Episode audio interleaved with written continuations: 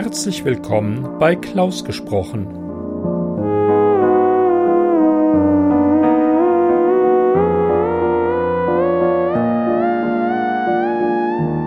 Am Mikrofon Klaus Neubauer.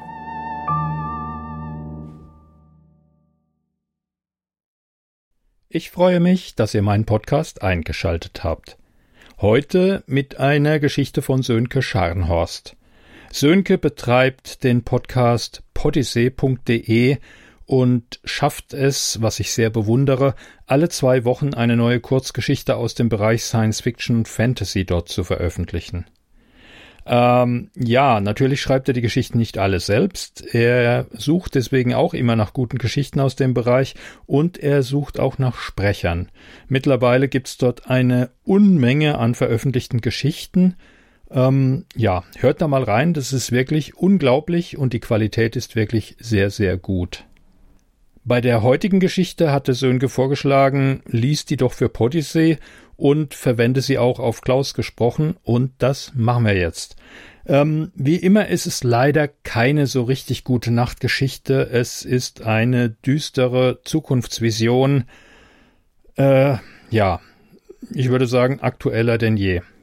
Also Sönke, vielen Dank für die Geschichte, euch vielen Dank fürs Zuhören und jetzt erstmal gute Unterhaltung.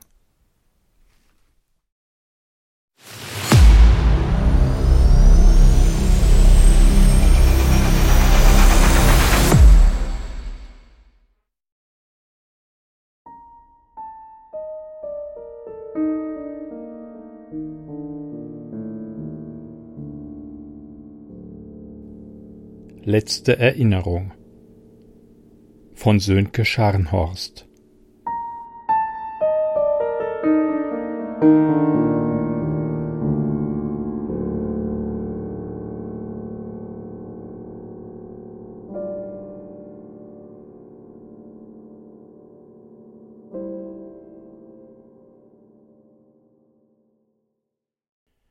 Der Durst weckte mich. Regentropfen prasselten auf die Zeltplane. Einen Augenblick lang wusste ich nicht, wo ich war. Meine Augen juckten. Darauf konnte ich aber keine Rücksicht nehmen. Zunächst musste ich wissen, wie viel ich vergessen hatte. Erst dann würde ich trinken. Ich kramte mein erstes Tagebuch hervor, ein abgegriffenes Schulheft.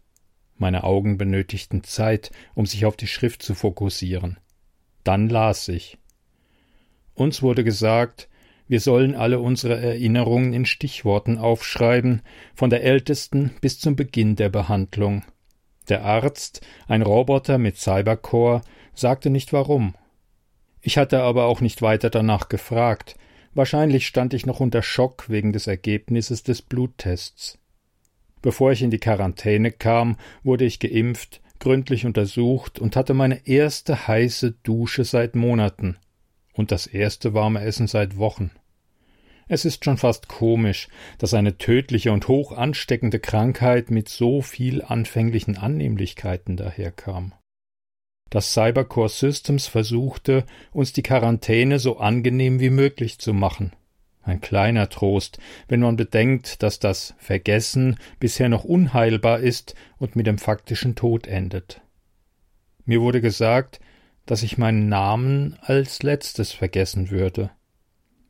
Diesen Worten folgte eine Liste von Erinnerungen, und jeder einzelne Eintrag auf dieser Seite war akribisch durch mehrfaches Überschreiben unlesbar gemacht worden. So ging es auf der nächsten Seite weiter und erstreckte sich bis zur letzten Seite, auf der es noch sechs Einträge gab. Ohne dass ich etwas dagegen tun konnte, traten mir die Tränen in die Augen. In den Einträgen ging es um meine Frau. An ihr Aussehen konnte ich mich nur noch schemenhaft erinnern. Ich wusste, wie sehr ich sie geliebt hatte und wie glücklich wir waren, dass ihr Haar brünett war und ihr Lieblingskleid rot, aber sonst an nichts mehr. Nicht, wie wir einander kennengelernt hatten, nicht, warum sie jetzt nicht bei mir war. Nicht mal an ihren Namen konnte ich mich erinnern. Jeden Abend, wenn ich einschlief, hatte ich Angst davor, morgens leer aufzuwachen. Ich fühlte mich jetzt schon wie ein Buch mit mehr leeren als beschriebenen Seiten. Das Schlimme daran war, dass man nicht wusste, was vergessen wurde. Als würde ich eine ewig lange Rolltreppe raufrennen, die nach unten ins Vergessen führt. Und es war nur eine Frage der Zeit, bis mir die Kraft ausging. Ich wischte mir die Tränen aus den Augen, nahm einen Schluck lauwarmes Wasser aus meiner Feldflasche. Dann kamen die Augentropfen an die Reihe und das Jucken hörte endlich auf. Ich kramte nach einem Kugelschreiber und begann auszustreichen, an was ich mich nicht mehr erinnern konnte. Viel blieb danach nicht mehr übrig. Vielleicht hatte ich noch ein paar Tage oder eine Woche. Mit einem Seufzen schlug ich das zweite Heft auf. Dort war alles gelistet, was ich in der Quarantäne gelernt hatte. Die ersten Tage war ich wie alle anderen ziellos durch das Einkaufszentrum gestreift und hatte es mir gut gehen lassen.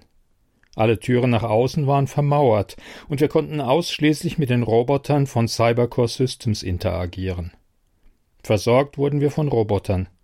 Es war die Aufgabe der Roboter, das Einkaufszentrum, in dem wir uns alle befanden, jede Nacht wieder in Ordnung zu bringen, nachdem es von seinen Bewohnern über den Tag und die halbe Nacht ins Chaos gestürzt wurde. Einige der Roboter erinnerten entfernt an Menschen, die meisten waren rein funktional gestaltet. Es gab sie in allen Größen, von kleinen, fliegenden Drohnen bis hin zu fahrenden und kletternden in der Größe von Schuhboxen und Werkzeugkästen. Die größten waren die massiven Sicherheitseinheiten und Instandhaltungsroboter. Sie sahen aus wie die unheilige Kreuzung aus einem Oktopus und einem Elefanten. H.P. Lovecraft hätte seine Freude an ihnen gehabt. Gesteuert wurden all die Roboter von einer Handvoll Cybercores. Diese medizinballgroßen Recheneinheiten waren meines Wissens die einzigen Computer, die den Fall überlebt hatten. Cybercores garantierten die Ordnung, aber es gab zu wenige von ihnen. Mit genügend Cybercores könnten wir die Welt wieder aufbauen. Cybercore Systems hatte Probleme mit der Produktion nachzukommen. Es half sicherlich nicht, dass sich so viele Einheiten zur Bekämpfung des Vergessens abgestellt hatten. Alle Menschen im Einkaufszentrum hatten das vergessen, in verschiedenen Stadien. Im ersten Stadium spürte man noch nichts vom Vergessen, entdeckt und genießt den Luxus im Einkaufszentrum. Nachvollziehbar bedenkt man, dass wir draußen fast alle auf der Straße leben. Die Apokalypse oder wie Cybercore Systems es nennt, der Fall war hart zu uns allen. Im zweiten Stadium landeten wir fast alle in der Bibliothek eigentlich ein gigantischer Bücherladen, und versuchten die Leere in unseren Köpfen mit neuem Wissen zu füllen. Wir waren wie Schwämme für Informationen. Es war unglaublich, was ich alles in wenigen Tagen gelernt hatte. Und ich konnte mich an alles erinnern, auch an die Gespräche mit einer netten Dame gestern beim Mittagessen. Wir philosophierten über Quantencomputer und Blockchain. Daran konnte ich mich gut erinnern, aber nicht an ihren Namen oder ihr Gesicht. Ich war mir sogar sicher, dass ich nicht nach ihrem Namen gefragt hatte und sie nicht nach meinem. Erst jetzt, wo ich darüber nachdachte, kam es mir seltsam vor. Plötzlich verstummten alle Geräusche. Etwas erschien über meinem Zelt, das auf sechs spindeldürren Beinen balancierte. Zwei davon öffneten geschickt das Zelt, und eine freundliche, körperlose Stimme sagte Sie wollten geweckt werden. Mein Herz raste. Noch während ich aus dem Zelt stolperte, wurde dieses hinter mir von dem Serviceroboter abgebaut und zusammengelegt. Innerlich fluchte ich. Ich konnte mich nicht daran erinnern, einen Weckruf bestellt zu haben. Vielleicht hatte ich auch das vergessen. Fein säuberlich packte der Roboter das zusammengefaltete Zelt mit meinen anderen Habseligkeiten in meine Segeltuchtasche und übergab sie mir. Schnell kramte ich in meiner Tasche nach meinem zweiten Tagebuch und suchte nach den Einträgen von gestern Abend. Kein Wort eines Weckrufes, aber das mochte nichts bedeuten. Ich musste aufmerksamer werden und alles noch detaillierter aufschreiben. Meinem Gedächtnis konnte ich nicht mehr vertrauen. Das Zelttuch war noch nass von der morgendlichen Bewässerung des Parks. Eigentlich müsste es trocknen, Heute Abend könnte ich das Zelt an einem anderen Ort im Einkaufszentrum wieder aufbauen. Natürlich könnte ich in einem Bett in der Ausstellung vom Bettenland schlafen oder zur Abwechslung mal im Hotel. Allerdings hatte ich mich daran gewöhnt, in einem der zahlreichen Parks das Zelt aufzustellen. Und so viele Tage hatte ich wahrscheinlich nicht mehr, schlimmstenfalls nur noch eine Nacht. Das Einkaufszentrum war voller luxuriöser Geschäfte und Bars. Es gab Parks, ein Fitnesscenter mit Pool und die gigantische Bibliothek. Und draußen brannte die Welt. Durch einen Tunnel gelangte man ins Informationszentrum. Durch den zweiten verließen schwarze Kisten das Einkaufszentrum. Sie waren etwa zwei Meter lang und einen Meter breit und hoch. So wurden sie auf die Ladeflächen der Trucks gestapelt. Das war die Schattenseite des Paradieses, der Aufenthalt war begrenzt und man verließ es nur auf einem Weg. Zum nächsten Café oder Bistro waren es nur wenige Meter. Die Schlange war kurz und der Serviceroboter nahm meine Bestellung freundlich entgegen. Ich trank meinen Latte Macchiato und aß einen Bagel auf dem Weg Richtung Fitnessstudio. In einem Laden schnappte ich mir ein paar neue Textilien aus der Auslage. Auch die Sachen, die ich trug, würden morgen wieder gewaschen und zusammengelegt in der Auslage auftauchen. Ich konnte von Glück reden, dass ich im Einkaufszentrum war und nicht draußen. Auch wenn ich das meiste meines Lebens schon vergessen hatte, so konnte ich mir doch in der Bibliothek die großen Zusammenhänge erschließen. Niemand konnte sagen, warum wir bestimmte Dinge schneller vergaßen als andere. An den ersten Tagen in der Quarantäne glaubte ich noch daran, dass der Arzt sich geirrt hatte, denn mir fehlten keine Erinnerungen. Als ich die ersten Dinge zu vergessen begann, gab ich die Schuld den Medikamenten, die uns beim Eintritt ins Einkaufszentrum gespritzt wurden. Aber diese Theorie ergab keinen Sinn. Warum sollten die Cybercores so etwas machen? Also gab ich diesen Gedanken auf. Die Umkleide im Fitnessstudio war so früh noch leer. Ich legte meine Segeltuchtasche zu den neuen Kleidern in einen leeren Spind und warf meine alten Kleider in den Schacht für die benutzten Handtücher. Dann schnappte ich mir ein Badetuch und ging zu den Duschen. Eine Gruppe von ungepflegten Männern kam mir entgegen. Sie lachten, aber ignorierten mich, was mir nur recht war. Viele hatten draußen, außerhalb des Einkaufszentrums, ihre Manieren zurückgelassen, falls sie je welche gehabt hatten. Wenn ich konnte, ging ich ihnen aus dem Weg.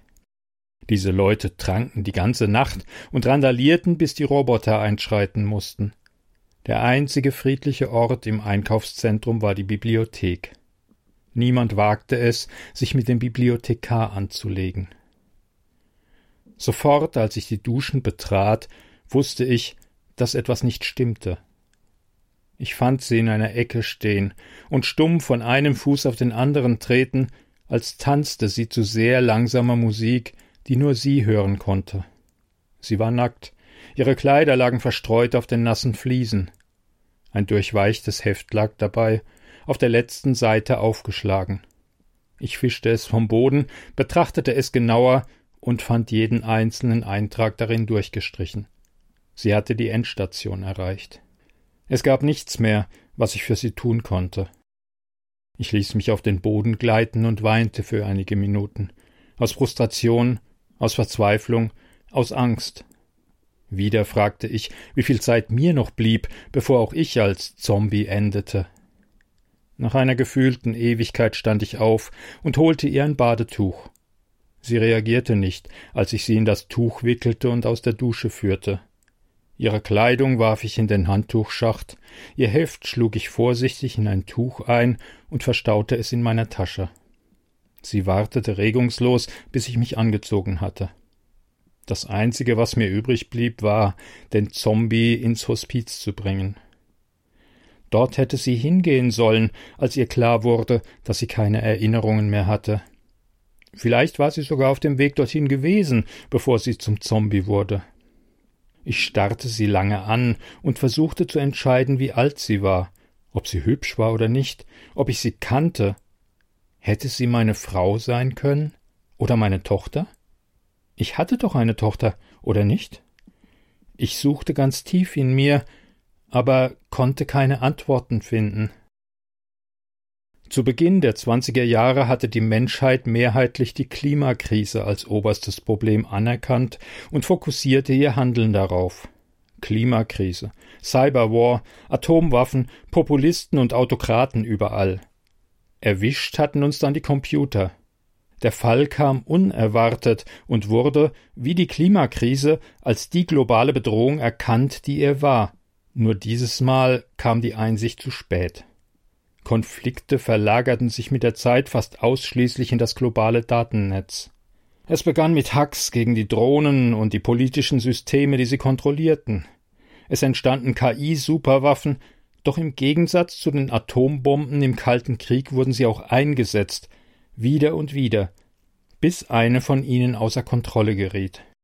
Über den Verlauf einer Dekade vernichtete der Fall das Informationszeitalter und warf die Menschheit in ein vorindustrielles zurück. Das hatten wir nun davon. Aus dem Chaos des Fall erstanden wie ein Phönix die Cybercore Systems. Die Cybercores konnten den Fall besiegen, aber wenn das Vergessen nicht aufgehalten werden konnte, dann würde es wohl niemand mehr erleben. Ein Zittern ging durch mich. Ich musste etwas tun, bevor mich meine Gefühle wieder überwältigten. Ich konnte sie nicht zurücklassen. Ich musste sie ins Hospiz bringen. Sie war ein Mensch gewesen. Sie hatte Eltern gehabt, die sie liebten. Vielleicht einen Partner, vielleicht Kinder. Wir hatten mehr verdient als das. Nicht zuletzt wollte ich nicht so enden, allein. Vorsichtig nahm ich den Zombie an der Hand und führte ihn aus der Umkleide. Draußen standen die drei Typen und pfiffen uns hinterher. Ich ignorierte sie. Was auch immer sie von dem Zombie wollten, hatten sie schon mit ihm in der Dusche getan. Etwas flog an uns vorbei. Ich verkrampfte mich. Die Kerle hatten etwas nach uns geworfen. Jetzt nicht stehen bleiben, dachte ich mir. Am liebsten wäre ich davongerannt. Ich wusste, ich sollte mich nicht umsehen, aber ich konnte dem Drang nicht widerstehen. Sie verfolgten uns. In diesem Augenblick kam einer der Elefantenroboter vorbei. Er blieb zwischen uns und den Kerlen stehen. Einer von ihnen rief uns etwas hinterher und versuchte, um den Roboter herumzugehen.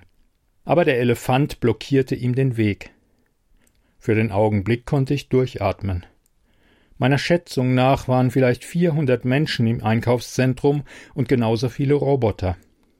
Mit den meisten ließ es sich gut auskommen, aber natürlich gab es immer ein paar Idioten, und genau mit denen musste ich aneinandergeraten sein.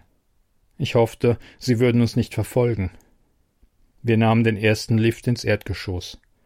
Dort zog ich sie in die eine Umkleidekabine des erstbesten Kleidungsgeschäfts und zog ihr schnellstmöglich eine Hose und einen Pulli an. Sie ließ es geschehen wie eine Schaufensterpuppe. Während wir in der Kabine waren, dachte ich an meinen verstorbenen Freund. So sehr sehnte ich mich nach ihm. War er vor drei Jahren gestorben oder vor dreißig? Ich spähte vorsichtig aus der Umkleidekabine. Es war niemand von den Kerlen zu sehen.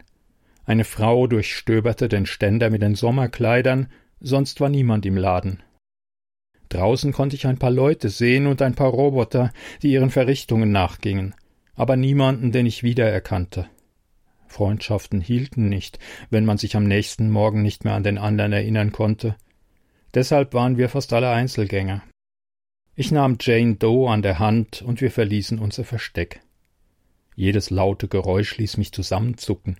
Fast wäre ich über einen Putzroboter in Form einer großen Schildkröte gestolpert.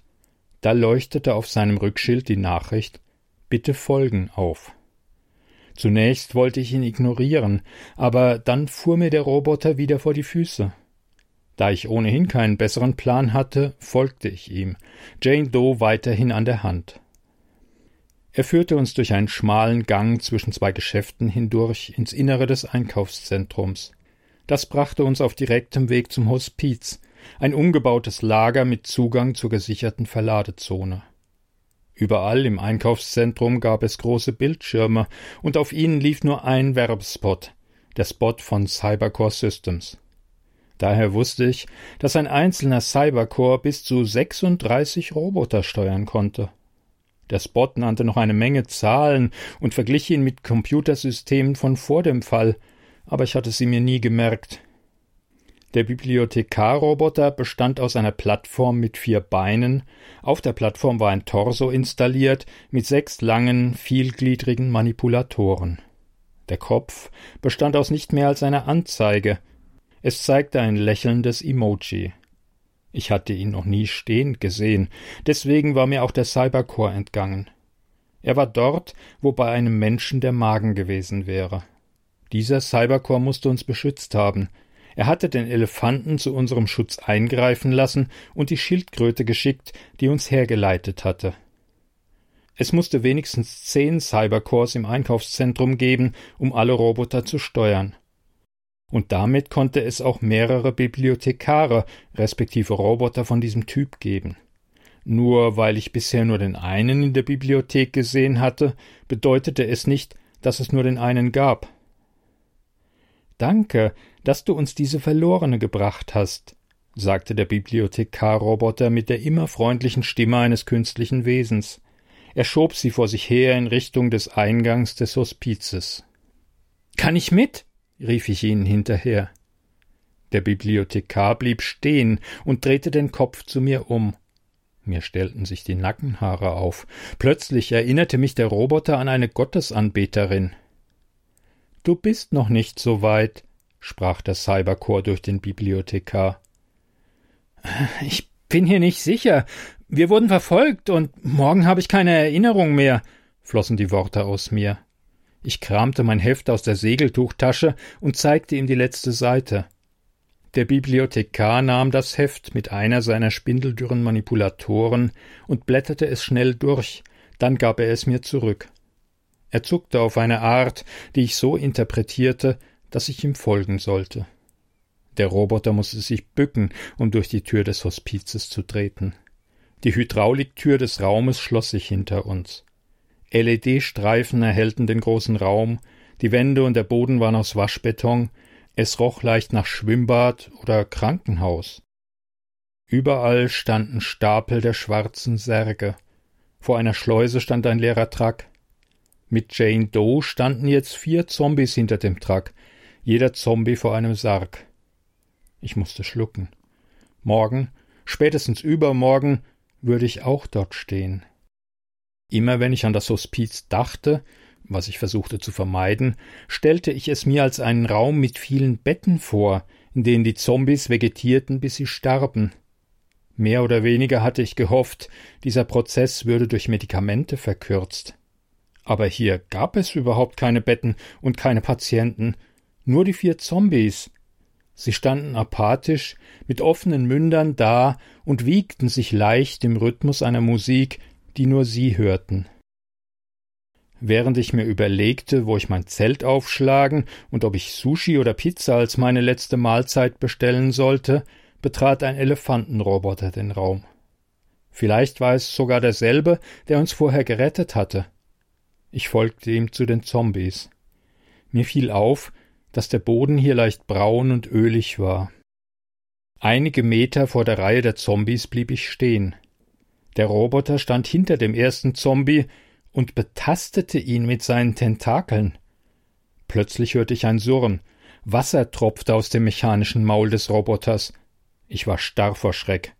Der Roboter stülpte sein Maul über den Kopf des Opfers. Kühlwasser spritzte und die medizinischen Sägen schnitten durch Haut, Fleisch und Knochen. Mit seinen Tentakeln entnahm der Roboterchirurg das menschliche Gehirn. Der schlaffe Körper des Opfers fiel zu Boden. Er hatte keinen Laut von sich gegeben. Was ich für einen Sarg gehalten hatte, öffnete sich. Die Kiste war leer, bis auf eine Vertiefung, in der ein offenes Cybercore-Gehäuse lag. Mit Grauen sah ich zu, wie das Gehirn in das Gehäuse verpflanzt wurde. Dann schloss sich die Kiste mit einem Zischen. Ein Spinnenroboter legte die kostbare Fracht vorsichtig auf den Truck. Einige Schildkröten begannen, den Körper am Boden zu zerschneiden. Ich schrie. Vielleicht hatte ich schon die ganze Zeit geschrien. Immer noch tanzten die Zombies, als sich der Roboter seinem zweiten Opfer zuwandte. Ich drehte mich um und rannte. Die Tür des Hospizes öffnete sich vor mir und entließ mich in die Dunkelheit.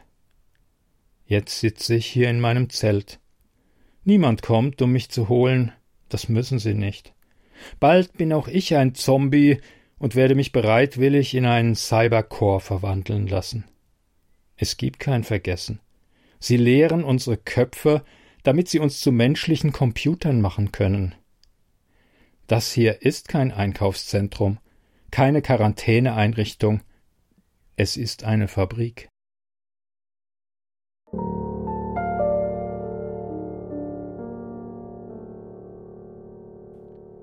Sie hörten Letzte Erinnerung, geschrieben von Sönke Scharnhorst, gelesen von Klaus Neubauer. Musik Blue Feather von Kevin MacLeod.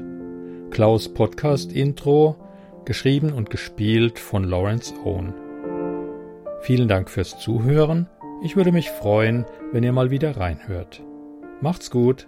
Ciao. Eine Produktion des Podcasts klausgesprochen.de